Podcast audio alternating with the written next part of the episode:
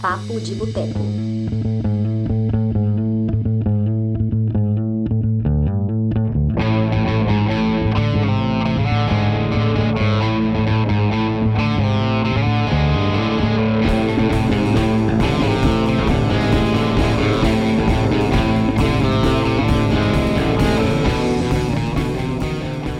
Olá! Olá você, você aí! Essa é a edição de número 59 do Papo de Boteco, que é o nosso podcast semanal aqui no Cinema de Boteco. Meu nome é Túlio Dias, sou escritor, cofundador dessa parada, e hoje tenho o prazer de receber ela aqui mais uma vez, Pastora Ju, também conhecida como Ju Minelli. Isso aí, boa noite, galera. Tudo bom? Preparados? É, eu, eu não estou vendo comentário de ninguém, então acho que não tem ninguém preparado nesse momento, pastora Não, Ju. Mas em breve. abri aqui, demorou uns 40 segundos para você entrar. Ah, então talvez É. seja isso. As pessoas vão chegando, as pessoas vão se aproximando tal. Pastora Ju, Oi. a gente está quase batendo uma marca incrível aqui, a marca de 4 mil inscritos nesse canal. E a gente só vai alcançar isso se as pessoas que estão aí, né, nos é, assistindo se inscreverem no canal. Exatamente. É, e, pastora Ju, uma coisa, né? Tem que explicar, né? Eu, eu coloquei meu nome de respeitador de casa. Quem não, quem não é do seu círculo aí não vai entender nada, né? Então explique. O respeitador de casada, gente, é porque eu tava fazendo uma transmissão ao vivo um dia, aí chegou um rapaz e mandou diretão. Ele nem me chamou para jantar antes, ele já mandou um direto. Túlio Dias, você é respeitador de casadas? Aí na hora que eu li aquilo, eu achei que era amigo de uma amiga minha. Obviamente não era. Eu descobri isso no dia seguinte. Aí eu fiquei mais chocado ainda, porque eu já tinha rido pra caralho quando aconteceu. Aí depois que eu descobri que não era uma pessoa conhecida, aí foi mais engraçado ainda. Uhum. É... Mas, Ju, hoje a gente está aqui para falar sobre filmes de relacionamento. Você separou alguns filmes para a gente falar um pouquinho, mas eu queria saber de você.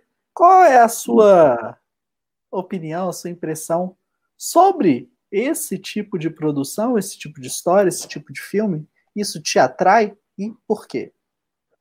Me atrai. É, Eu gosto muito de histórias reais, eu já falei isso várias vezes aqui. Então, me atrai quando não é aquele conto de fadas, é aquele, aquela comédia romântica soft, né? Que fala acerca de ilusões que não significam nada e não dão tanto sentido para o que é relacionamento. Quando a gente pega um filme bom, de drama, um filme que fala sobre pessoas reais, aí me ganha, assim, muito fácil. E, e me ganha no coração e na alma, né? Porque eu sou uma pessoa muito sensível. E eu acho que o que a gente. Por que que a gente gosta tanto de ver filme de relacionamento, né? É porque, invariavelmente, a gente, quando tá assistindo, quando tá vendo, a gente chega num ponto ali, tem uma cena, tem uma frase, tem alguma coisa que é dita e que se encaixa perfeitamente no que a gente já viveu ou tá vivendo e faz a gente refletir sobre isso. Então, eu gosto por conta disso. Eu acho que a gente adquire experiência com tudo na vida, né? Então, é no amor, é na dor, também é no livro, também é no filme, também é na música. Então, eu gosto por conta disso. Me sinto bastante atraída sobre filmes e, e qualquer tipo de película, assim, que fale sobre o que é ser humano e o que é real. Doloroso ou não. Cara, eu também acho que concordo com você. É, filmes de romance, assim como filmes de terror, filmes de comédia, são os filmes que eu mais gosto, porque são os filmes que fazem a gente né, sentir emoção. Seja o medo, seja a tensão, seja uma risada, né, uma gargalhada. E, como você disse, histórias reais, quando a gente vê ali encenadas, né? elas são formas de, por que não, uma forma terapêutica da gente passar por desafios e superar esses desafios é, sem a necessidade de aprender com os nossos erros, sabe? A gente pode Uhum. tentar usar o que a gente vê na arte como se fosse nossa própria experiência. Você acha que isso funciona ou acha que não? para mim funciona, porque eu sou uma pessoa que eu, eu enxergo interpretação em tudo, né? Então, tudo que eu vejo, que eu ouço, que eu falo, que eu escuto, tudo eu estou interpretando, eu estou tentando ressignificar aquilo, estou refletindo sobre aquilo. Então, para mim, funciona muito, mas assim, muito bem, muito. Concordo com você. Eu não acho que a gente pode aprender e compreender só pela dor ou pelo amor, não. A gente pode fazer isso com obras também. Olha o Vitor ali. Oi, Vitor. Vitor, boa noite. É, quando, né, é essa a pergunta principal aqui do nosso programa hoje é isso, por que, que a gente gosta, né, desses tipos de filme? Eu, eu vou te falar que, além dessa questão, né, terapêutica, do aprendizado, eu acho que esses filmes, de certa forma, eles no, no, nos colocam diante uma realidade que talvez não seja uma realidade que a gente vá viver. Então, quando você escolhe, né, do tipo, ah, vamos lá, minha vida é essa aqui. Aí você olha um filme que, porra, um Dom Juan de Marco, por exemplo, que o cara vai lá e pega todo mundo, um Casa Nova, um Dom John, né, como perder essa mulher.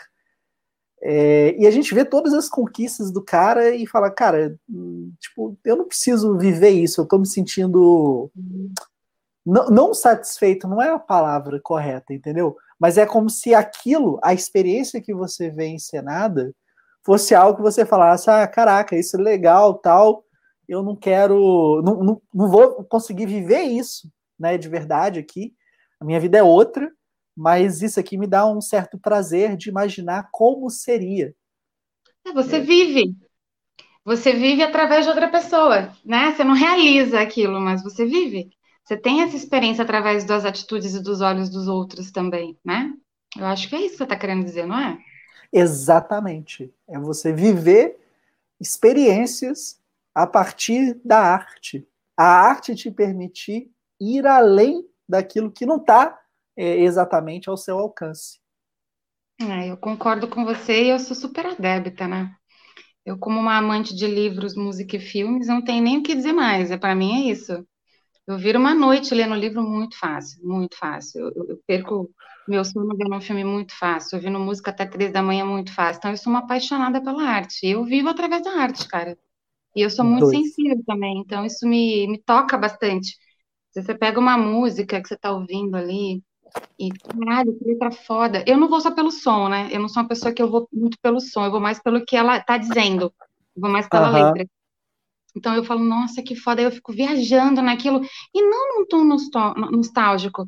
É, é, às vezes a gente fala de uma música, manda para outra pessoa, posta, e não, não é porque você está vivendo aquilo, é porque aquilo te disse algo só, e é bonito, né? Então eu acho que é mais ou menos assim que funciona o filme também.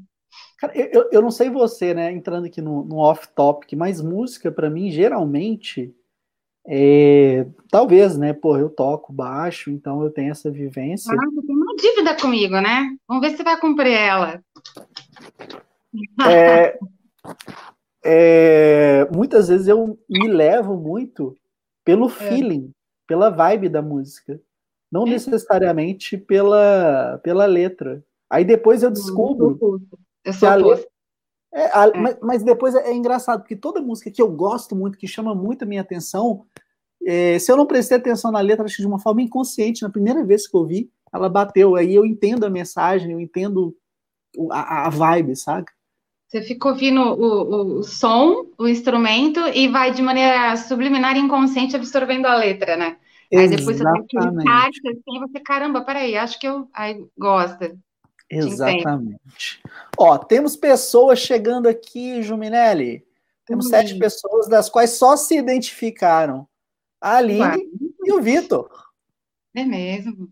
Exatamente. A Aline, inclusive, falou: acho que já vi esse respeitador de casadas hoje. Né? É, eu já contei a história do puta merda. Gente, eu, eu tenho medo quando as pessoas viram para mim assim, cara. A Karen já chega, Túlio, tô brava com você que, que, eu que fiz agora? Culpado é. a gente sabe que ele é, Karen. O que, que ele fez? É, não, eu sou culpado de tudo, cara. Então, Regina, boa noite. Tá, tá vendo, Ju? É só falar, não, as pessoas estão aqui, as pessoas não se identificam e de repente todo mundo se identifica. Inclusive alguém que tá tá brava comigo. Você tem que avisar quando for fazer live, porque meu YouTube não avisa de jeito nenhum. Mas, ô Karen, hoje o YouTube deu uma atrasada. O meu aviso chegou uns 10 minutos depois que estava rolando a live também. É complicado, é complicado. O Vitor tá perguntando se eu já respeitei uma casada hoje. Eu perguntei off para ele se ele é um respeitador de casados, ele disse que é, viu, Vitor? Perguntei off para ele. Mas, Ju, vamos lá, então, entrando aqui, né, é, na, na discussão, os filmes.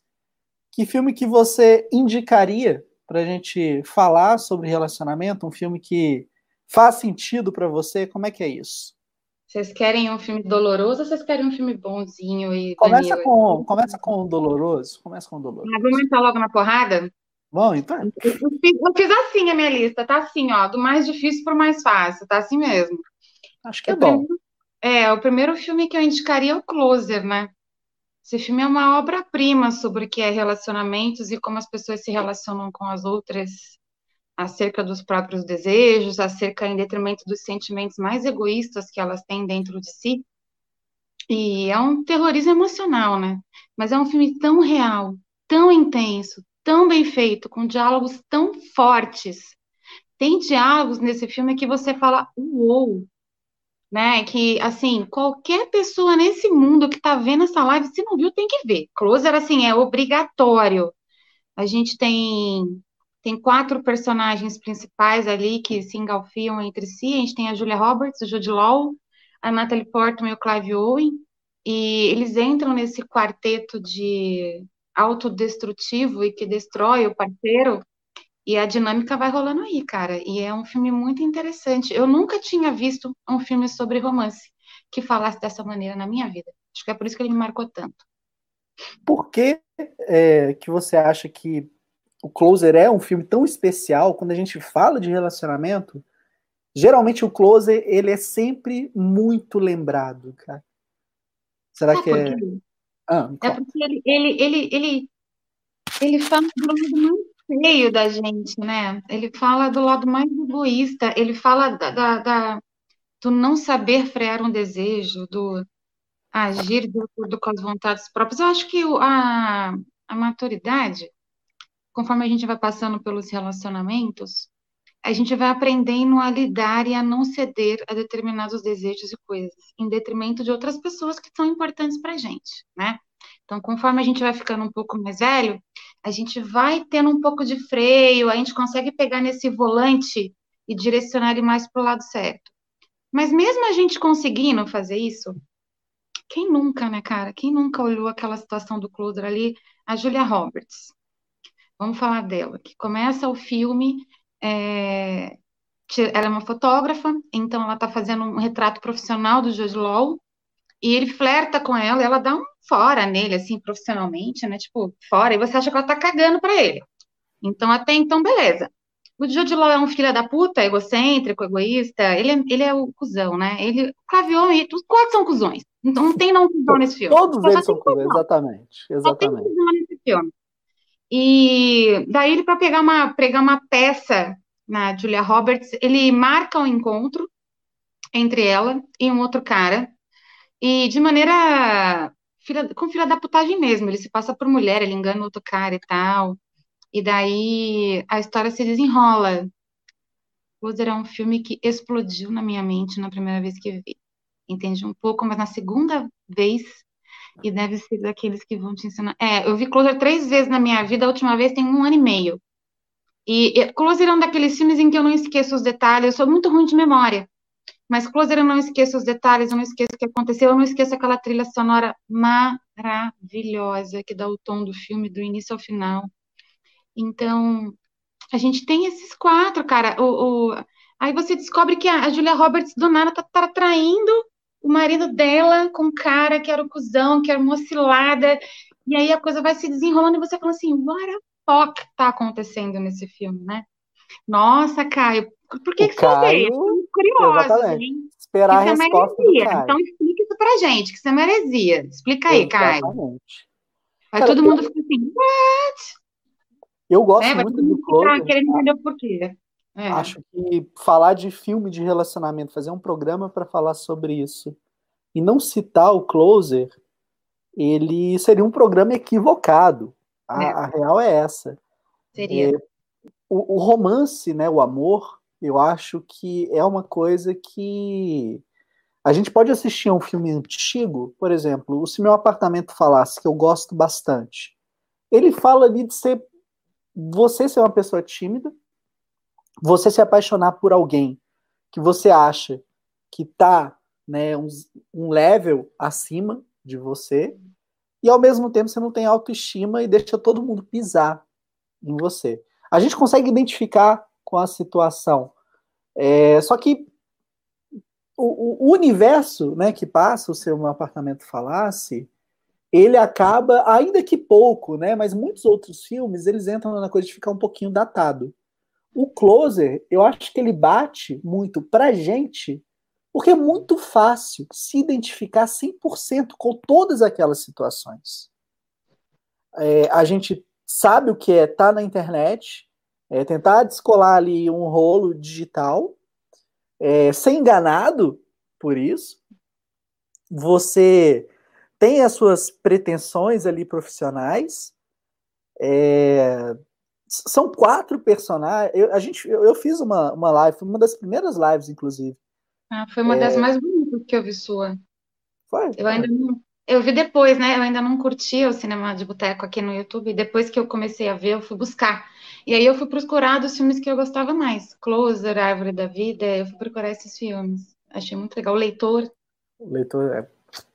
Então, assim, eu, eu acho que é muito fácil a gente se identificar com todos esses quatro personagens. Independente da gente não ser babaca, não ser cuzão, como os quatro. A gente acha que a gente não é, Túlio Dias. Cara, a não. É, a, a ideia que você faz sobre você é o que você faz e é nas suas atitudes. Ninguém se acha babaca. E a hipocrisia, o ser hipócrita da vida é essa. Ninguém se acha um babaca, ninguém se acha um idiota. Ninguém se acha, Túlio. Todo mundo age em benefício próprio, ou quando você pega uma pessoa mais, como eu, mais empática, mais sensível, que entende o outro, que gosta de ver o outro, quem disse que eu não sou uma idiota? Quem disse que eu não ajo como uma filha da puta?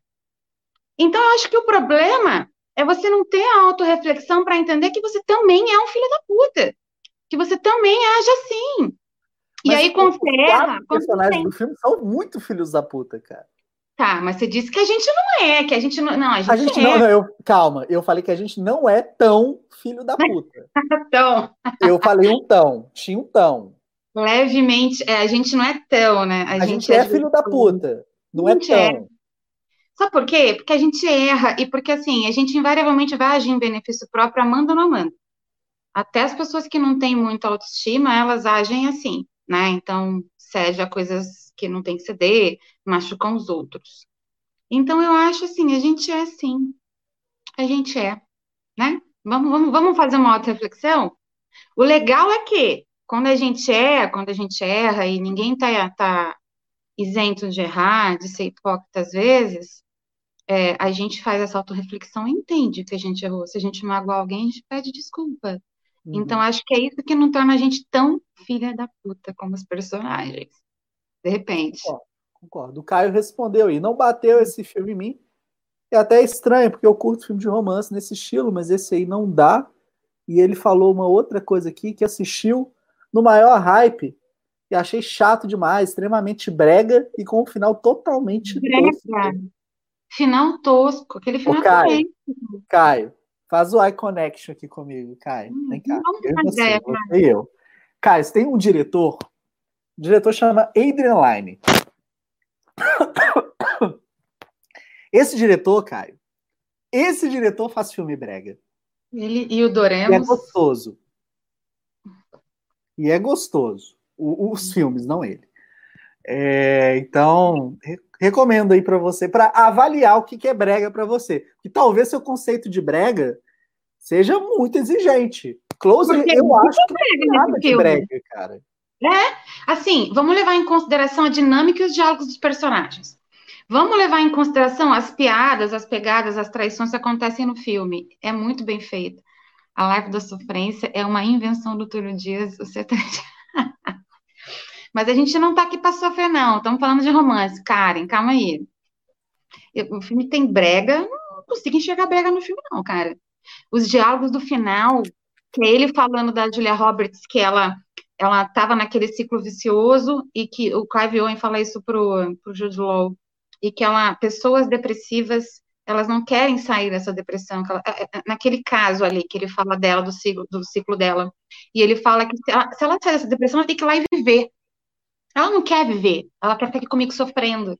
Exatamente. Aí no final, quando ele come a Natalie Portman, que a dúvida do Jude Law era isso, né? Se ele tinha transado com ela ou não, porque o Jude Law é um egocêntrico, aquela aquela autoestima ridícula que beira, enfim, ele é um egocêntrico e a preocupação dele era essa, será que ele comeu a Natalie Portman e tal, e tal, e tal, e ele fala assim, olha, eu só fiz isso porque eu sabia que ia te fuder muito, e a gente tá numa guerra, então guerra, gato, a gente joga pra guerra. Os diálogos do meu Deus, aqueles diálogos do final, aquilo é muito intenso, é muito importante, cara. Muito importante. É, eu, é eu gosto de filmes com diálogos, é mais né? Toque. É. é. Tipo, o antes do amanhecer, antes do pôr do sol. O antes da meia-noite menos, que o antes da meia-noite é mais leve. O antes da meia-noite. Quer dizer, parênteses, não sei se ele é tão leve assim. Eu acho que o antes da meia-noite talvez não seja leve, mas ele tem uma atmosfera diferente dos outros dois filmes. Ah, não, mas aí tá falando de romance, de conexão, de viver, de arriscar. Mas a parte tá... dos diálogos, esse, esse ah, é o foco. Tá. Forte, então eu gosto tá. de um filme que vai desembolando, o filme gira em torno ali das conversas. E o Closer, talvez, por ser é, um filme né, adaptado do teatro, é muito por conta disso. Então, o, o, diálogo tem que ser forte, e é. E a diferença que a gente encontra nesse filme para o próximo filme que a gente vai falar é que as pessoas não estão preocupadas em serem honestas, né? Elas não estão preocupadas com o bem-estar do outro. Inclusive, as pessoas estão ali para satisfazer o próprio desejo em detrimento do outro que está do lado, né? E aí a gente entra no próximo filme. Que, é, você quer falar mais alguma coisa de Close? Não, não. Você, você que manda, cara. Você que é capricorniana aqui. Ah, tá. A gente entra no próximo filme que é o Newness que é um filme que fala sobre é, relacionamento e desejo de maneira muito crua, é, e que tem o contraponto do Closer, o Newness. A primeira cena onde o casal se encontra, estava revendo agora antes de começar, a primeira cena em que o casal se encontra, eles já estão sendo brutalmente honestos um com o outro. Então ali, ali eles se importam em ser verdadeiros, eles não sabem lidar com o desejo, Quer dizer, ela não sabe lidar com o desejo, ele não sabe lidar com o luto e não consegue expressar os sentimentos, o que vira uma bola de neve imensa para ele. E nesse filme a gente também tem um pouco disso, né? Então, um relacionamento fudido e entra para a parte moderna da coisa, o relacionamento contemporâneo, líquido, efêmero, né? Então, o Nunes, ele, ele faz um contraponto para relacionamento de uma maneira moderna, que é o que a gente está vivendo hoje. E Exatamente. é um dos melhores filmes que eu vi de relacionamento nos últimos tempos, cara. Nimes é sensacional. Além de ser um filme que tem uma pegada erótica forte, cena de sexo muito boas, fotografia linda, trilha sonora maneira. A fotografia do Nunes, assim, é primorosa. É linda, linda, linda, linda, linda. Pois é, eu, a lembrança mais forte que eu tenho dele aqui foi a coisa do, do dos aplicativos mesmo, né? Do tipo, ah, vamos lá, vamos encontrar. Hum Aí já usou minha... Calma, só, deixa eu falar do filme. Hum, então, eu fiquei curiosa. É, a mina chega na casa do sujeito, eles transam e assim, é uma transa muito mecânica. Nossa, pior é uma transa muito... na minha vida aquela. Que tragédia. Não é? E, e assim, hum. é, é, o que a gente vive hoje, né? A ah, gente não, não tem conexão. Ah. No geral. A ausência é. da conexão é. sabe? É, é muito fácil você arrumar sexo hoje em dia. Você estala o dedo, você entra no aplicativo, começa a conversar e, ah, beleza, vão lá, vão, vão. E vai, cara. Então, assim, você perde a parte da conexão, que eu acho que para mim é algo muito importante quando se pensa em relação sexual. É cara, você vai estar tá entrando dentro de uma. No caso, né? Eu vou estar tá entrando dentro de uma pessoa. E, tipo, cara, sei nem o nome dela. Isso não funciona para mim, saca? Hum. Então, acho que o Nilnes é um filme que fala muito sobre essa questão. Ele baixa, eu tenho que rever, cara, eu tenho que rever. Ele vacilou. Se você tivesse visto, a gente já tá batendo um papo mais, mais pesado, porque o Nilnes, ele fala sobre é, o, o, não controlar o, o desejo, é, o não entender a dificuldade de manter um relacionamento, ou não ter maturidade emocional para aquilo. Concorda? Ah, depende, Aline, não concordo, porque eles têm uma conversa muito honesta no final, e o filme fala sobre verdade e honestidade. Tanto que, assim, o filme começa, eles se conhecem, tem aquela conexão maneiríssima, né? Então, assim, eles já vão, já conhecem, acontece o sexo, estão se divertindo juntos, você vê que eles combinam muito, casam muito em todos os aspectos, se encantam com o outro, e uhum. começam a desenvolver a relação. Sim. Aí o problema da, da. A primeira briga que eles têm, cara, a primeira briga que eles têm, um vai para o lado, um vai para outro, e eles traem um ao outro, né? Assim, porque simplesmente não conseguiu conversar e resolver o problema. Então se age de maneira imatura. Daí eles, não, eles se amam muito no filme, né? Eles tiveram esse encontro, eles se amam. Daí eles resolvem fazer dar certo. Daí eles vão num terapeuta lá e o cara fala assim: olha, vocês sabem o que vocês têm que fazer? Vamos fazer um exercício. Vocês vão chegar em casa agora e vocês vão ter uma hora de honestidade e verdade. Comecem pelas coisas simples. Daí, quando eles chegam em casa e que eles começam a fazer esse exercício, eles alcançam um nível de intimidade e confiança num no outro que assim, eles não, não entendiam o que era aquilo. Mas por quê? Porque tá falando, né? E a gente tem o personagem masculino, o uh, Martin, do Nicholas Holt, que ele é muito fechado emocionalmente. Sim. Então ele, ele, passou por um trauma, por traumas terríveis, né? Ele perdeu a irmã quando era jovem, aí ele pega e, e teve um casamento é, que deu errado. É, Aí teve um casamento que deu errado e perderam um filho nesse casamento, gerou um trauma imenso para ele, porque ele não conseguiu lidar com o fato de ser pai, depois não conseguiu lidar com o fato de que perdeu a criança, e aí se separou de uma pessoa que amava muito, e aí ele carrega toda essa bagagem para o relacionamento. E aí ele tem, tem essa pessoa que é emocionalmente muito fechada com uma pessoa que é emocionalmente muito aberta, que é a Gabi. Então, tudo que ela quer é a verdade, né? Tudo que ela, que ela cobra muito a verdade. Mas é uma pessoa muito aberta que não consegue lidar com o próprio desejo. Exatamente. Então, é assim que se desenrola o filme. E quando eles começam a ter esses momentos de verdade, que eles começam a ceder e se conhecer um pouco mais, eles desenvolvem uma, um outro nível, por exemplo, da vida sexual deles, para outro, outro fator, outro setor. Eles começam a fazer jogos, a trazer outras pessoas para o relacionamento, a curtir, mas é verdade. Então, eles confiam um no outro até o momento em que essa verdade é rompida de novo. Quando essa verdade é rompida de novo, que causa aquele caos todo. E como eles se amam, né, Aline? Você achou o final convencional, mas assim, o final mostra pra gente que, inclusive o diálogo que eu tenho com o amigo dele antes é esse, que é a gente tem que lutar para amor dar certo, cara. É ceder, é correr atrás, é, é, é... cara, você se ama, você quer estar no relacionamento, velho, não existe. Exatamente. Conversa, cede, seja flexível. Eu acho que a conversa é o ponto mais forte em qualquer relacionamento. Se você não consegue conversar com a pessoa que está do seu lado, você não vai estar com ela muito brevemente. Tem que conversar. Concordo em gênero, número e grau. Hum. É, qual outro filme você gostaria de falar, pastora Ju? Você não vai falar nada de Nilnes?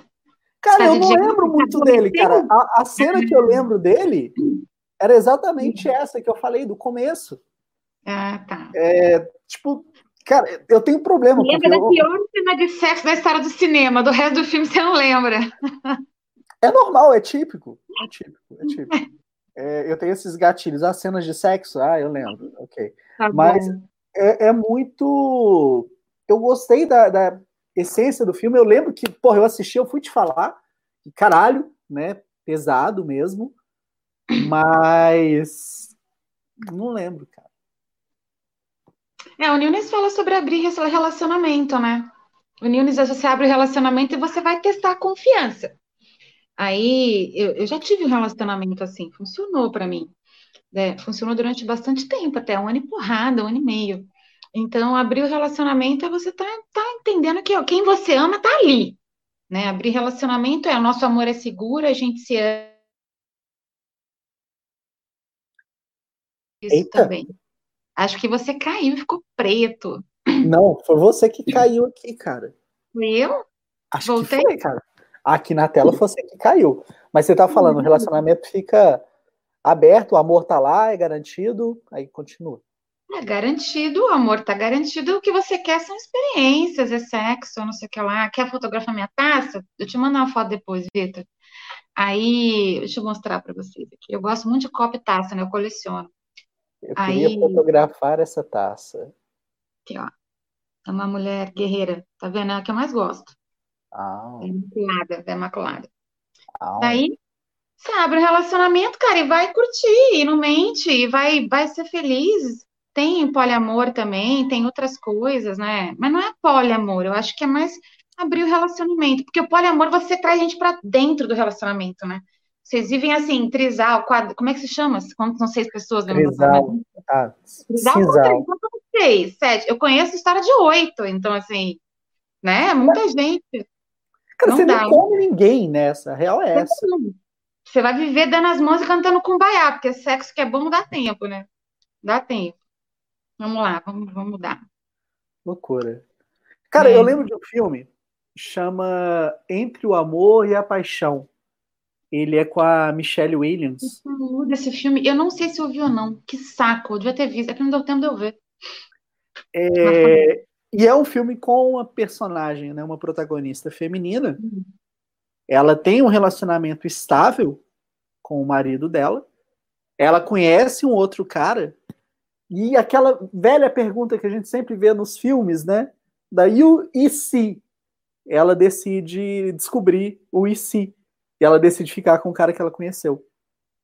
Então, é um filme muito bom, é um filme muito forte. É, Eu lembro quando eu assisti a primeira vez, eu fiquei, meu Deus, saca? Meu Deus. Nossa, eu vou até anotar. Qual o nome? Entre o amor e a paixão. Meio brega esse nome, hein? Mas tudo bem. O nome dele em inglês é o nome de uma música do Leonard Cohen. Take Hum. This Waltz, ou This Waltz, alguma coisa assim. Muito top. né? Mas eu, eu respeito gente que se arrisca. Eu sou uma pessoa, eu me arrisco pra caralho, né? Emocionalmente eu tô nem aí, eu me arrisco. Eu, eu respeito gente que se arrisca, assim, eu acho. Tem que ser assim mesmo, a vida tá passando. Vambora, vamos, vamos curtir. É isso. Vamos se arriscar, exatamente. Qual é o outro filme, pastora Ju? O outro filme, O Despertar de uma Paixão. Você viu esse filme, Tudo Dias? Com o Edward Norton e Naomi Watts? Não, vi não, vi não. Não viu? Não vi. Mano, um filme que eu acho que você vai gostar. Eu acho que você vai gostar. Esse filme a gente tá lá na década de sei lá quanto, 1900 e bolinha. E a gente tem o Edward Norton, que é um médico, e tem a Naomi Watts, que é romance de Pontes de, ah, Pontes de Madison é outro nível, né, gata? Outro nível. Então a gente tem o Eduardo Norton, que é, um, que é médico, que se casa com a Naomi Watts, que é uma rica, patricinha, é aquele casamento por, por conveniência, onde você não sente nada, e você casa porque tem que manter aquele padrão. Só que ele gosta dela, né? E ela é uma escrota. A gente, a gente, ela, ela é tão filha da puta no início que a gente não cria nem empatia com ela, sabe? A gente não cria empatia com ela no início, só com ele, porque eu adoro o Edward Norton, né? E quando ele faz papel de bonzinho, ele tem aquela cara de coitadinho, né? Aquele negócio que a gente fala, ai, vem aqui pra casa, dorme comigo. Não dá, não dá vontade de falar, ah, vou te fazer um cafuné, não dá vontade de falar isso pra ele. Ele tem isso, né? Ele tem isso. Aí ele, Ele tem não é o. Ryan Gosling, não, mas enfim. Ai, eu não. Gente, eu sou muito mais o Clive Owen, por exemplo, que o Ryan Gosling, pelo amor de Deus. Mas tudo bem, vamos lá. Daí ele casa com ela. Ela é uma filha da puta, uma cuzona, uma egoísta. É, ela tá em outro, na- outro nível, assim, eles não criam uma conexão. E ela trai ele, né? Ela trai ele assim, trai, ele pega, né? Ele chega em casa, ele escuta, ele pega ela traindo ele.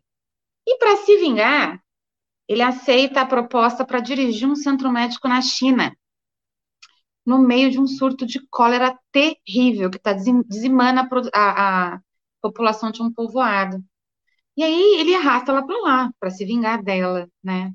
E acontece que é, é, dentro desse universo em que eles estão lá isolados, num, ambi num ambiente meio perigoso, inóspito, eles começam a se olhar de outra maneira. Então, ela começa a enxergar coisas nele que ela não, não via, ele começa a enxergar uma outra Naomi Watts, uma outra Kitty, que é a personagem dela, e aí a gente chega num ponto em que eles se apaixonam. Então, o despertar de uma paixão é um amor a uma segunda vista, é um amor a, é um amor que acontece no tempo correto, porque no primeiro tempo não era o tempo de acontecer. Não estava propício para aquilo, eles não estavam desenvolvidos para aquilo. E no segundo momento em que eles vão para lá, eles começam a se enxergar, a enxergar as qualidades, como o outro funciona, em que eles entendem a questão do perdão. Então ela perdoa ele por ele ter levado ela para lá, ele perdoa ela por ela ter traído ele, e eles começam a desenvolver esse romance e é uma história linda as pessoas têm opiniões contraditórias sobre esse filme, né? Alguns gostam, outros não. Eu sou apaixonada por esse filme, tanto que eu não revi para falar sobre ele aqui. Tá na minha memória tem 15 anos, eu, não, eu adoro esse filme. E é um filme que fala a história disso, de você saber perdoar, de você entender que você estava errado, que o olhar que você tinha para o outro, de repente, não era o olhar que você deveria ter, ou não era o momento para você ter o olhar. E eles se apaixonam e começam a viver como casal, e é muito bonita a história deles. Tem até um, vou dar um spoiler, tem até um momento no filme em que ela pega, eles estão lá já há um tempo e ela descobre que tá grávida. Tá bom, não vou falar. Não, já começou, pode ir. Não, não, não, não vou falar, é legal para você ver. Eu super indico esse filme, esse filme é maneiríssimo. O Despertar de uma Paixão. É, Eduardo Norton na Mods, e fala sobre perdoar e... Por que, que a gente tem que ser orgulhoso, né? A gente tá falando de amor. Acho que é Exato! Cara, maravilha esse seu comentário é muito esquisito, né? Quando o orgulho vira um obstáculo para você ficar, viver algo com quem você gosta, cara. Não eu faz não sentido. Então, eu nem sei o que, que, é isso. Vou ser bem honesta. É, é uma das características que mais me irritam numa pessoa. É o egoísmo e não o orgulho. Não faz sentido, cara. Não faz hum. sentido, velho. Não faz Tira sentido. um paz, assim, Você tá, você tá abrindo mão de algo que vai te fazer feliz, sabe? E, enfim. Mas o que mais tem aí é gente orgulhosa. É normal. Gente, eu acho que de oh. repente o lugar tá errado, de repente você tá cruzando com as pessoas erradas aí. Eu não tenho visto gente orgulhosa aqui na minha live, não. Tchau, eu não acho, cara. Eu não acho. Tô falando sério, de boa alta. Os meus últimos relacionamentos, assim, foram com pessoas diferentes, cara. É, é, bem, bem é, sensacionais. É, na verdade, eu falo com muito orgulho dos, das pessoas que passaram pela minha vida essas últimas duas, assim, tem muito carinho. Não tenho orgulho é. na roda, não. É. É, tem nossa, um, de Tem um filme que chama 500 Dias com Ela. Ah, vou, Matheus. Matheus falou que a gente precisa falar e eu vou. O que, ah, que a gente vai comentar? comentários aqui. Vai falando que eu pego uma cerveja, um minuto. Vai, começa aí que eu tô ouvindo. O Matheus pediu pra gente falar o 500 dias com ela. Também já recebeu uma live aqui. É um filme que durante muito tempo eu assistia ele com uma perspectiva e ao longo dos anos, né, é, vivendo novas experiências, ele acabou chegando numa outra ideia para mim. Então a pergunta que eu vou lançar aqui para a pastora Ju, sendo bem objetivo, é: a Summer é uma cuzona ou não? Não. Por quê? A gente não tem como corresponder às expectativas dos outros, principalmente quando a gente não sabe o que são essas expectativas. Eu acho que ela teve um gesto cuzão. Quando ela chamou ele para ir no casamento da noivaro dela, ela foi insensível, nem cuzona, porque ela tá de boa lá, ela foi insensível. Mas o filme inteiro ele mostra cena a cena dois quadros: expectativa, realidade. Expectativa é o que ele cria acerca da ilusão que ele criou sobre ela. Então, assim, ela não é uma cuzona, velho. Ele tá criando expectativa em cima de expectativa sobre um amor que não é correspondido. De repente, se ele tivesse uma, uma, uma conversa honesta com ele, porque não fala com ela, né? assim, é uma constante nesses filmes que a gente tá vendo aqui sobre relacionamento. Tirando o Nunes, o Nunes, assim, muita verdade, muita conversa. As pessoas não falam entre si. Então, assim, você não tem um momento de verdade. Eu tava, eu conciliei um colegaço meu um tempo desses que eu falei assim, cara, senta e vai ouvir. Você não tem que chegar numa mesa, num relacionamento, sei lá quantos anos, com, cheio de certezas e com sete pedras na mão. Senta e fala assim: como é que você está se sentindo? O que está acontecendo? E não tem certo ou errado. Compreende o que o outro está falando, alcança o raciocínio dele, sabe? Chega ali, só ouve o que a pessoa está sentindo, daí você fala também. Não é. Por que toda discussão tem que ter certo e errado? Sabe? Porque certo e errado é uma questão de perspectiva. Então, assim, eu posso estar muito certa sobre uma coisa e você ter uma outra visão sobre ela. E não quer dizer que eu estou certa, ou não quer dizer que você está errado.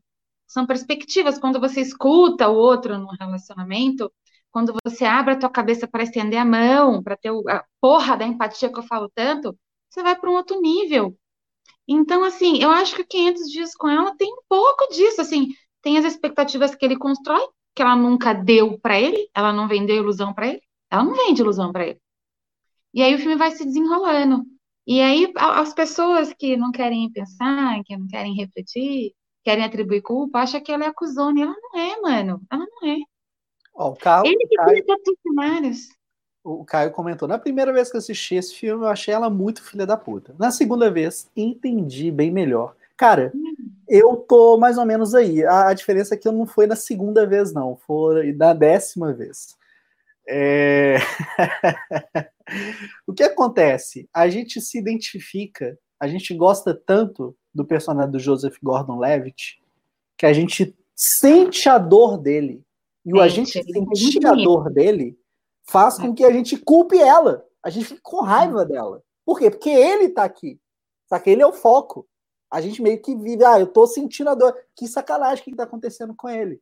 Então a gente entra num sentimento meio irracional de simplesmente ver alguém que a gente tem simpatia sofrendo e a gente não consegue ver um todo. Sabe? A Summer, ela não é uma personagem fácil de gostar para todo mundo, saca? De cara, né? Então você precisa, ela precisa crescer em você para você entender ela. E quando você Eu entende, acho ela simpática, eu acho ela acolhedora, eu acho ela amiga. É, Eu acho, ela é simpática, ela abraça ele, ela é afetuosa. O problema é que ela tá dando para ele o que ela pode dar. E ele criou as expectativas. ela fica super aérea, viajando, tipo, termina, filha da puta. Não é termina, eles não tinham um namoro, eles tinham um casinho, eles tinham uma coisinha. E ele se apaixonou. Mas assim, não, não tem muito certo e errado, né? Mas eu acho assim que ela não tá. Ela não tá. Ela não é cuzona, não, mano. Ela não é cuzona, não. Não, não, eu sei, ela não é. Ela não é uma cuzona. Eu, eu sei. Ele, ela- é- ele, tá jogando toda a projeção, expectativa nela e sofre porque quer. Ó, peraí, a Aline falou aqui, ó. Hum. Acho que os caras têm uma tendência a ter essa impressão dela. É, porque o homem, ele quer condescendência e tem desde que ele nasce, né, Aline? Ele é o coitadinho, ele que passa por crise abandona as pessoas, trai. O homem, a gente, tadinho, a gente tem que entender o homem. Quem que quer compreender uma porra de uma mulher que nasce para ser julgada? Ninguém. Então, assim, desculpa, eu não tenho pena de vocês. Compreendo, mas não tenho pena. Ah, aqui, ó. O Matheus falou: em 500 dias com ela, empatia e identificação principalmente se mostra os filtros que devem ser mais praticados em um relacionamento para que ele dure. Perfeito comentário. Mas só para reforçar, tá bom? Não concordo, não, porque eu, eu não acho que o filme mostra isso, não. 500 É. dias com ela mostra empatia para que. Não, não é justamente o contrário, né? A gente, a gente não tenha. Você queria falar, né? Desculpa te interromper, fala. Eu continuo É. depois. Ai, mentira! Puxa na memória que você vai lembrar. Porque o relacionamento ali, Matheus, por que eu tô falando isso? O relacionamento ali não ia acontecer. Sabe? É por isso que eu tô falando que, eu não sei se eu concordo tanto. Não ia, ela não queria esse relacionamento. Ela não mentiu pra ele, ela não iludiu ele, né? A Aline só aplaude a pastora Ju, cara. Ele Eu, viu hoje. né, é- ela faz bullying comigo, né? É sobrinho do Pablo. Nem é básico, mas me dar razão é muito difícil pra Aline. A Aline me dar razão é muito difícil. Pô, louco, velho. Pô, louco. Pastora Ju mandou a real. Ué, mas eu tô mentindo? Não, mas só, só para reforçar, tá? É, Ah, acho que na medida em que igual eu disse, a gente vai revendo o filme e a gente para de entrar no personagem, entrar na dor do personagem, hum. a gente entende o outro lado e vê que realmente a Summer, definitivamente, ela simplesmente estava perdida. As pessoas têm direito a ficar perdidas, né? Ainda que Tá, com certeza, com certeza. Ela, a, a, parte, né, que ela vira e fala que, cara, eu nunca tive a certeza de que eu queria estar com você. Aí, de repente, ela aparece estar tá casando com outro cara. Tipo assim, né? Ele não era o que ela procurava. Entendeu? Então tem toda a coisa da rejeição. Ela, assim. ela só não queria. Eu não acho que ela estava perdida. É diferente de você conhecer uma pessoa. Ela estava perdida no sentido que ela não sabia o que ela queria. Não era aquilo que ela queria. E ela estava vivendo algo que não era. Você não acha que ela foi sensível com ele quando falou aquilo? Porque, na verdade, ela queria só dar uns beijos e vazar. E às vezes, assim, às vezes, gente, gente, pingo é, é pinga letra, né? Então, às vezes, as pessoas dão todos os sinais pra gente. Ó, e a gente a, a Sam era pisciana, gente de peixes é complicado, é isso. Pronto. Maravilhoso, concordo com você. Maravilhoso. Então é, é isso. Eu também concordei com o Matheus. É. Vamos, Se a gente começar a falar, a gente não para de falar de 500 dias com ela, porque esse filme. Você falou de relacionamento, você puxa esse filme. Agora foi o Matheus que puxou, tudo bem, mas ele sempre puxa esse filme. É, é eu gosto dele. Tadinho dos homens que sofrem, ô dó.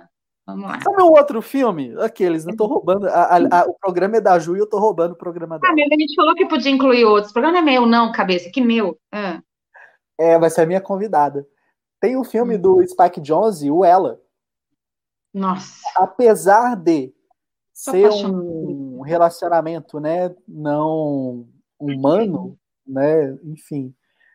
Eu acho que o ela ele reforça muito uma ideia que eu tenho, que relacionamentos é. não baseados em contato físico, relacionamentos que você tem que se comunicar, eles geram uma intensidade, uma energia eles afloram em você o seu melhor. Você sente mais. Porque você não certo. tem o, o, toque. O toque acaba virando uma, um escape, sabe? Quando você tem o toque. ativa do que pode ser é, é, vai, vai multiplicar por 10, assim, que pode ser. Exatamente, exatamente. Pô, eu tive muito relacionamento à distância. Eu também, eu tive dois e o, então, o último foi bem difícil, bem difícil. Pois é, não, é difícil. Eu não. Nunca mais não, Não. não. Não vou cuspir pra cima, porque eu já fiz isso, cara. Eu não vou cuspir pra cima, não. Mas vai. É, cara, as conversas que você tem, se você quer ter um relacionamento à distância, você precisa conversar. Então você não tem a uhum. opção do tipo, ah, cara, vamos ficar sem conversar, você não fala nada do seu dia, você não pergunta nada do dia da pessoa que você sabe que você vai encontrar com ela. Uhum. Num relacionamento à distância, você não tem isso. E se você não conversa, você não, não marca presença. É. Você não é real. Então, o ela, eu acho que uma grande missão dele é exatamente isso, a companhia, a conexão que você cria. E no, no, caso, o personagem do Joaquim Phoenix, ele é um cara que tinha acabado de passar por um relacionamento muito pesado, um relacionamento que acabou com ele. É, e para superar isso, ele, no alto da depressão dele, até por medo de se envolver, de ter o esforço de se envolver, ele se apaixonou pelo sistema energia, né, Já passou por tanta coisa que falta até energia para se envolver, né? Sim. Às vezes não é nem de propósito. E tem uma frase do filme que é muito isso que você falou. Eu uhum. acho que eu já vivi todas as coisas que eu deveria ter vivido. Eu tô um eu pouco acho... assim. Então, é, é, pesado. O Ela, a uhum. primeira vez que eu assisti, Bicho, eu derreti, cara. Eu chorei assim, igual uma Eu chorei. E eu achei tão bonito, tão bonito, tão bonito. Eu ficava assim no filme, ó. Cara, eu fiquei. Eu, eu, se eu pudesse me apaixonar por um filme, eu acho que seria esse. Eu acho que eu me apaixonaria por esse. Eu gostei bastante. E o Ela, ele tem tanta coisa maravilhosa, né? Porque além do uhum. roteiro ser muito bom, você tem a estética, a questão das cores, você tem a trilha sonora. Tudo Cara, funciona. Ela... Tudo funciona. É assim, sobre o que você falou de distância, eu, eu, eu funciono diferente de você. Então, a distância, ela não potencializa o que eu sinto, ela me deixa insegura. Ela me afasta do que eu gostaria de sentir. Então, eu preciso de contato, não adianta. Eu sou uma pessoa que eu vivo por contato. Então, como eu funciono diferente, é, a gente vai ter duas perspectivas aqui. Então, eu posso ter muita coisa, assim, à distância, tá? Mas eu nunca vou ser o que eu sou à distância. Você nunca vai me conhecer à distância. Você não, não, as pessoas não, não consigo manter a mesma conexão e intensidade que eu poderia ser do que presente. Eu penso diferente de você. Eu não acho que potencializa. Eu acho que, assim, é um start. É um start para sedução. Você acha para muita coisa. Quando você não pode ter uma coisa, teoricamente, você quer muito, né? Você, você quer que uma pessoa faça, fala para si, não faça, que ela vai correr e vai fazer. Então tem um pouco disso, a distância é mais ou menos assim. Mas eu preciso de contato, eu sou uma pessoa de contato. Como eu sou muito afetuosa, eu sou muito de toque, eu sou muito parceira, eu preciso de contato. O não ter contato acaba me afastando. Então, no relacionamento que eu tive, eu tive um condena nova e um recente, há cinco anos atrás, porque o meu namorado ele viajava, ficava três meses fora, quatro meses fora, era um inferno. Então, para mim não foi uma experiência legal, porque eu fui esmoecendo o meu sentimento, o meu tesão, o meu desejo, e aí você fica nessa, nessa montanha russa, né? Porque quando você vê, buf, explode. Aí você fica dois meses sem ver, três, aí você vai pro morno. Aí você não sabe o que você tá sentindo, né? Tanto que foi a única vez que eu, dei um tempo no relacionamento. Eu falei, não, eu preciso entender o que tá acontecendo comigo, porque não vai dar. Eu preciso entender. Daí eu dei um tempo para entender e terminei logo depois, porque não conseguia viver assim, gente, não conseguia. Então eu acho que o Her, ele poetiza isso. O Her fala mais de conexão do que de distância, né? Então é mais sobre você encontrar uma pessoa com quem você pode se expressar e falar. Pois é, e, é algo que eu fiquei pensando muito, até pelo momento né, de quarentena que a gente está vivendo, eu acho que solidão, ela é ausência de conexão, não é necessariamente você ficar é. aqui sozinho, sabe? É, o que, que é solidão? Eu sou uma pessoa muito a favor, eu sou uma pessoa solitária por natureza, eu gosto muito de estar sozinha, de estar no meu canto e tal. E para mim essa quarentena está sendo opressora, né? Porque eu gosto e agora para mim está sendo opressor isso. Eu, eu, eu, gosto quando eu quero, não é ter que fazer. Né? Mas é, é, você está lendo o livro, você não está sozinho. Você está vendo um, um, filme legal, você não está sozinho. Tá... Eu acho que tem pessoas que não sabem lidar com o ser, com o, o que você é, com os próprios prazeres. Tem gente que não consegue encontrar prazer nas coisas, sendo que é. Então, assim, vai sempre procurar um conforto, um significado no outro. E não é uma crítica, é uma característica, né? Então, acho que depende muito de como você lida com isso. Eu lembro quando eu vim morar aqui em Brasília, meu pai ficou apavorado, falou assim, cara, você vai ficar lá sozinha? Eu falei, mas pai, eu adoro ser sozinha, eu não, eu não sou assim, não, mas pai, eu falei, pai, fique em paz, vai dar tudo certo. Então, assim, eu acho que esse lance da solidão, ele tem mais a ver com você se namorar, se conhecer, se dar prazeres, descobrir coisas novas para você, do que ter necessariamente alguém às vezes você só não curte a sua companhia. Mas da, a conexão, para mim, é muitas vezes ah, o ato da troca. Não, é conversar. Beleza.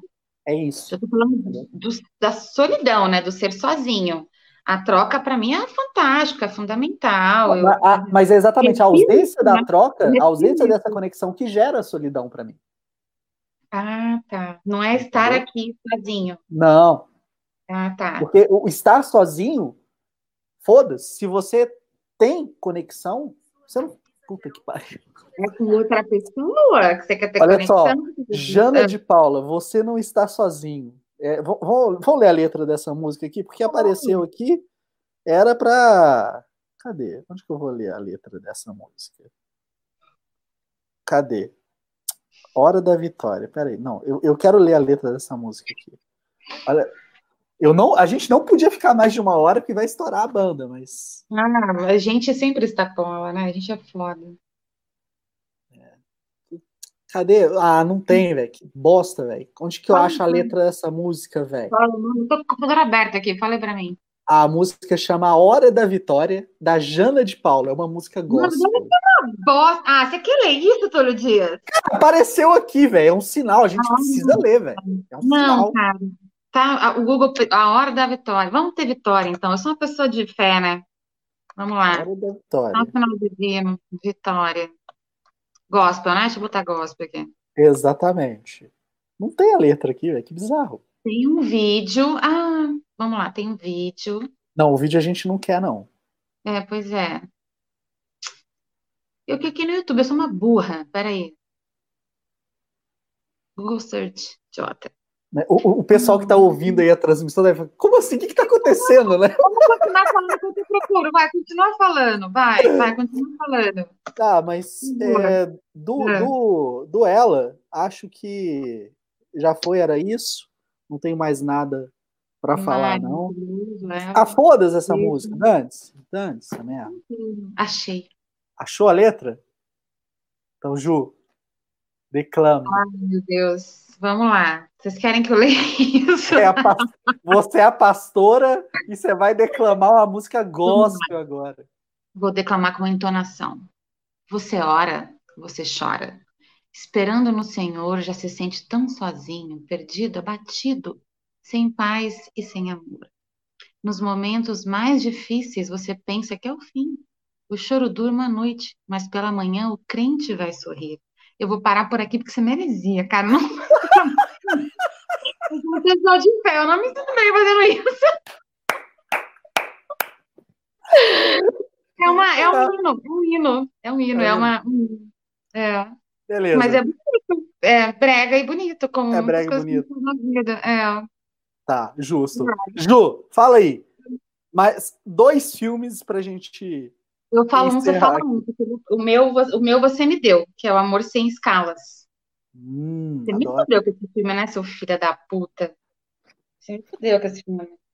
Me fudeu, porque eu, eu não lembrava nada desse filme. Eu achei que era com a Catherine Zeta-Jones, assim, eu não lembrava nada desse filme. Confundi com outro que ela faz com, Tony, com Tom Hanks. Fui ver o filme. E, mano, gostei do filme. Gostei do filme e ele fala sobre uma pessoa. Fala que você não achou que eu sou assim, por favor, que você me indicou ele muito na certeira quando a gente estava conversando filha da puta. Ele fala, ele fala sobre uma pessoa que é uma workaholic e que viaja muito, que é o que eu sou. Mas, então, ele fala sobre esse... É, é, o filme é com o George Clooney, com a Vera Farmiga e com a Anna Kendrick. Menção rosa pra, pra ela, eu adoro tudo que ela faz, eu acho ela incrível. Tudo que ela faz eu acho engraçadinho, eu acho que ela é super expressiva, eu gosto bastante da Anna Kendrick. E fala sobre um workaholic que ele trabalha viajando, ele tem o pior trabalho do mundo, que é demitir pessoas, né? Então já é um trabalho por si só muito estressante, mas ele faz isso com muita leveza e ele odeia estar em casa. Então a vida dele é pegar esse avião e viajar. E daí é, a gente tem dois, duas quebras aí nessa história. A primeira é quando ele conhece a Alex, interpretada pela Vera Fermin. Não sei como é que se fala o nome dela. Fermin. Vera Formiga. É, não vou falar isso, né? Mas enfim. Ele encontra ela, ele se atrai por ela desde o início, eles têm uma conexão super maneira, uma conexão sexual, de flerte e tal, muito legal. Os dois estão no mesmo lugar na vida, eles se entendem perfeitamente, cada um viaja com um canto, eles, eles abrem um notebook para ver a agenda para transar, é maravilhoso assim, as cenas. E aí ele encontra ela, e ele leva o relacionamento, a, a, o sexo casual que ele tem com ela, como ele leva tudo né? Então é casual, ele não se envolve. Ele tem um odd, ele faz um odd, ele tem um, um ele é um palestrante e ele vende isso, o não se envolva, né? Ele vende o não se envolva, não leva a lugar nenhum, fala da mochila, que é coloca todo o peso que você tem lá dentro, joga fora e joga no fogo. Então ele é um cara que ele defende o não envolvimento, né?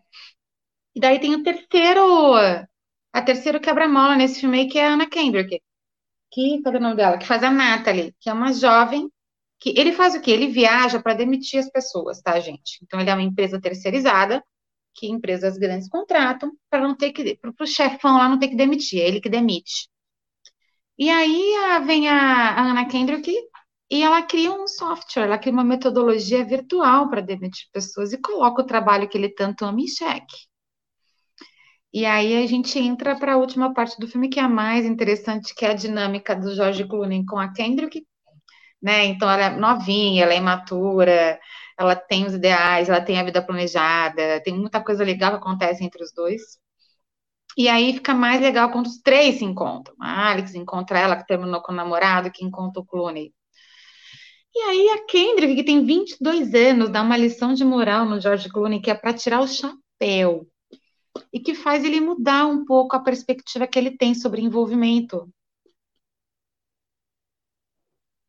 Ah, Blue Valentine é, é, o segundo terrorismo emocional. O primeiro a gente tem é o Closer e depois tem o Blue Valentine, que é sobre término, né?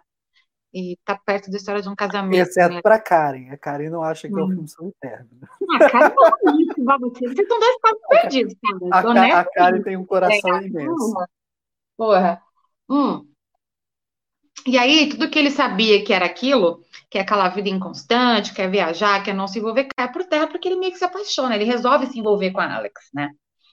E a Alex, lembrando, é uma pessoa igual a ele, igualzinha a ele, ela é feminista, dona de si, executiva, viaja pra caralho, tem grana, hein? beleza.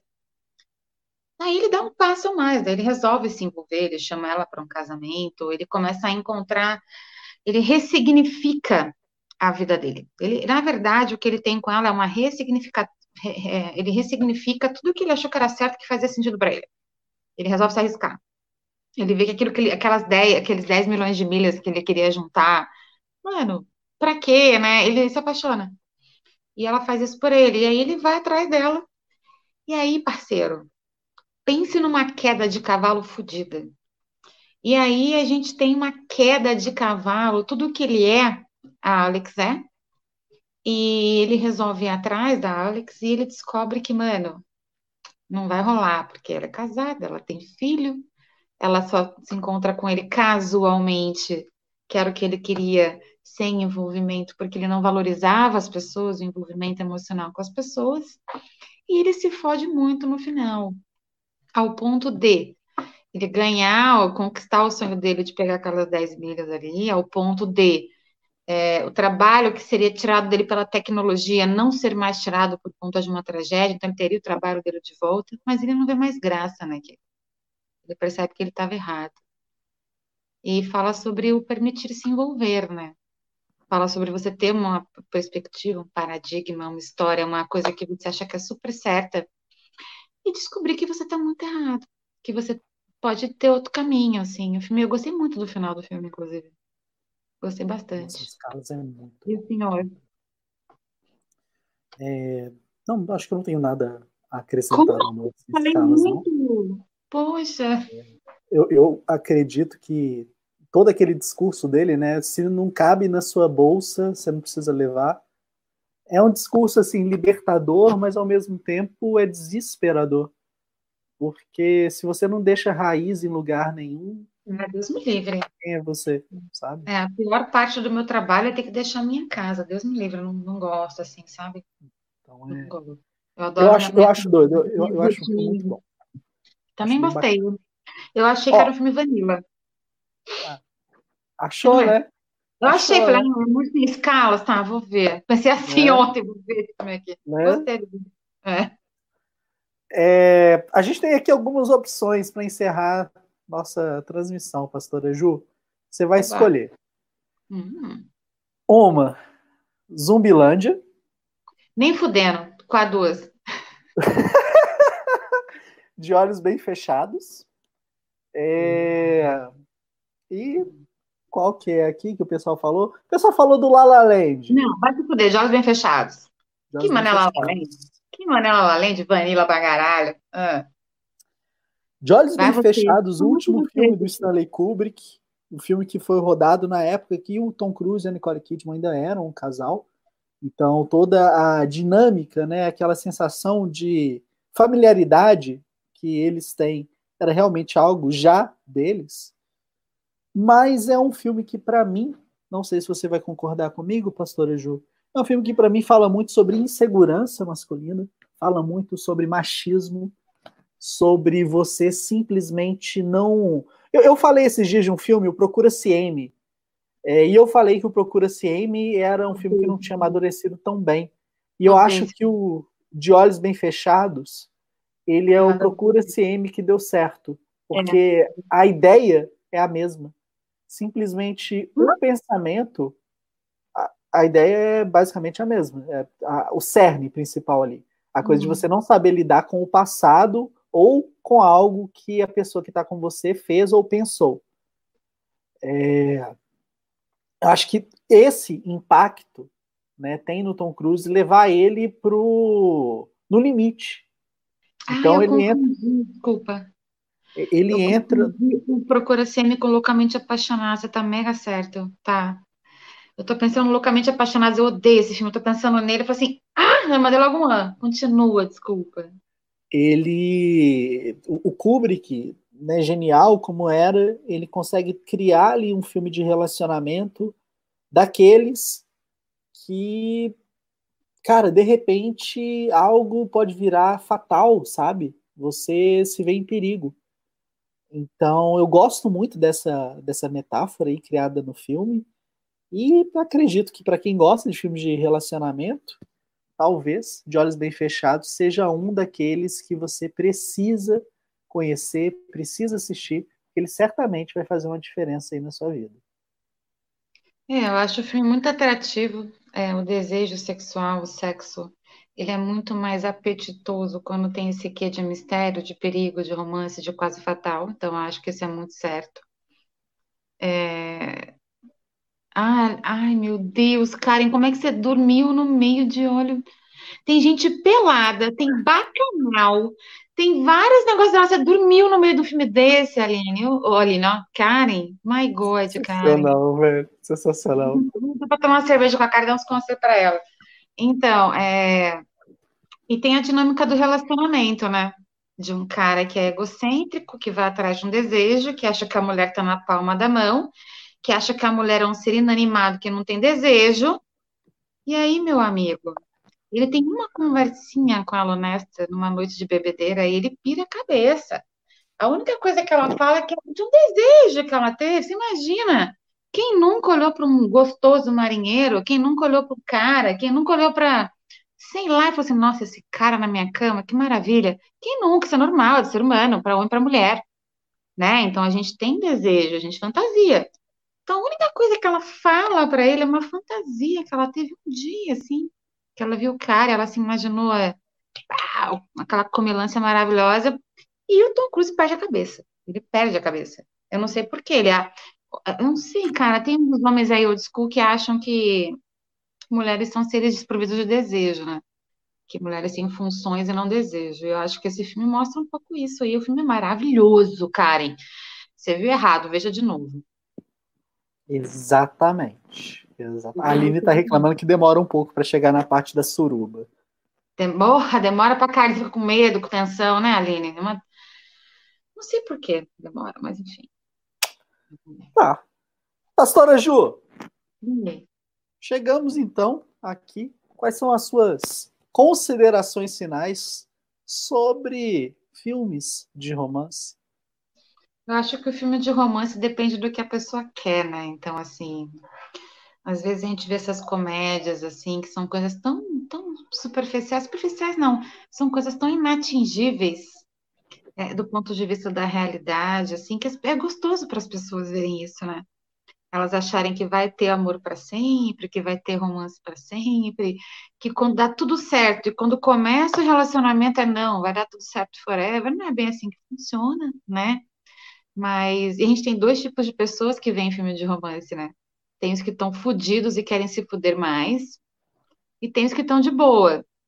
Eu sou o segundo grupo aí. Eu, só vejo filme de romance e drama se eu tiver de boa na revolução. Se eu tiver chateada, nem fudendo, porque eu não quero ir pro fundo do poço.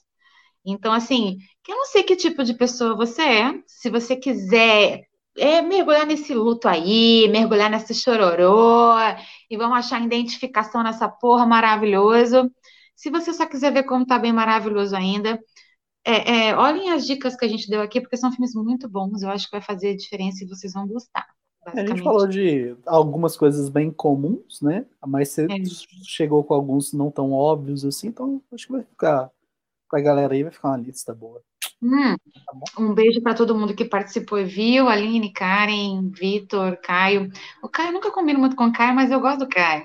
E quem mais tô esquecendo, gente? Falei isso que eu tô vendo aqui. Márcio, quem Mateus. macarrão tá aí hoje pra bater nele? Que pena. Hoje que eu tô aqui podendo falar bater no macarrão, ele não tá aí, né? Macarrão Ai, fugiu. É isso, gente. Beijo. Ah, tá aí, ó. Beijo, Macarrão. Macarrão tá aqui também? Ah. Tá, tá aí sim. Gente, então é isso. Pastora Ju, agradeço. Eita, caralho. Agradeço imensamente a sua participação, como sempre, enriquecendo aqui o nosso programa é, em todos os sentidos possíveis que se pode enriquecer um programa. Então, muito obrigado por isso. Para todo mundo que ficou aí, uma hora e dez, né? A gente chegou a ter 15 pessoas aqui. É, valeu, né? Todo mundo que ficou. Espero que vocês tenham gostado. E é isso, tá bom? Beijo pra vocês. Beijo! Você ouviu Papo de Boteco.